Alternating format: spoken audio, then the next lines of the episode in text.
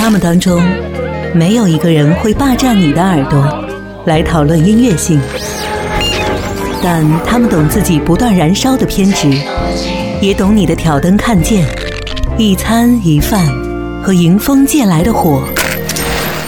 好听一零五五人物志，和你一起聊聊那些让你内心有戏的灵魂歌者。羞涩内敛的灵魂歌手方大同。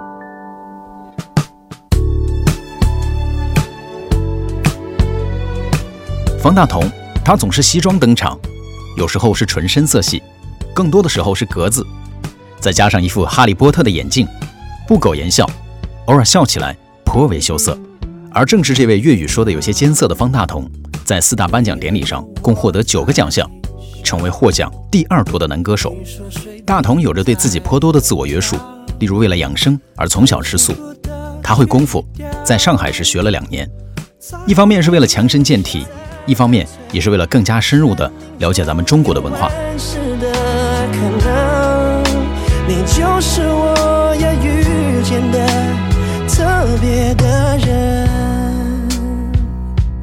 方大同为什么叫方大同呢？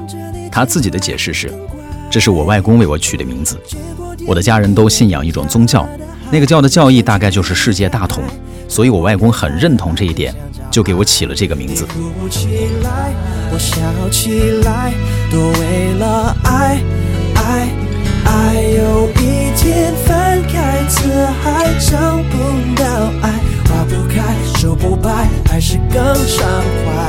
方大同自出道以来。就以与众不同的清新形象独树一帜。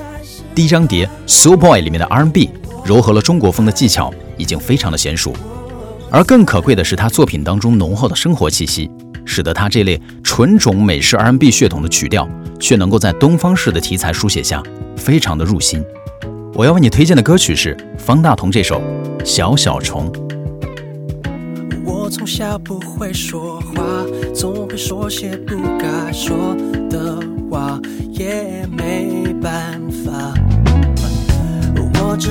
我是傻瓜，我不是说情话的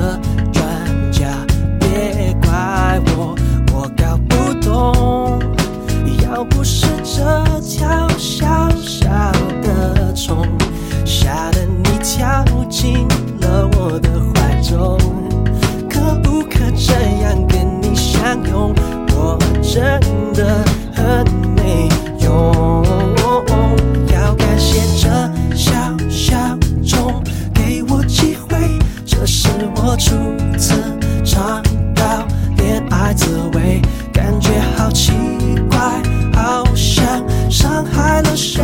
或许我才坏，把小虫摔下来，去换你的爱。好听一零五五人物志，我是本次音乐飞行的经典领航员 Cookie。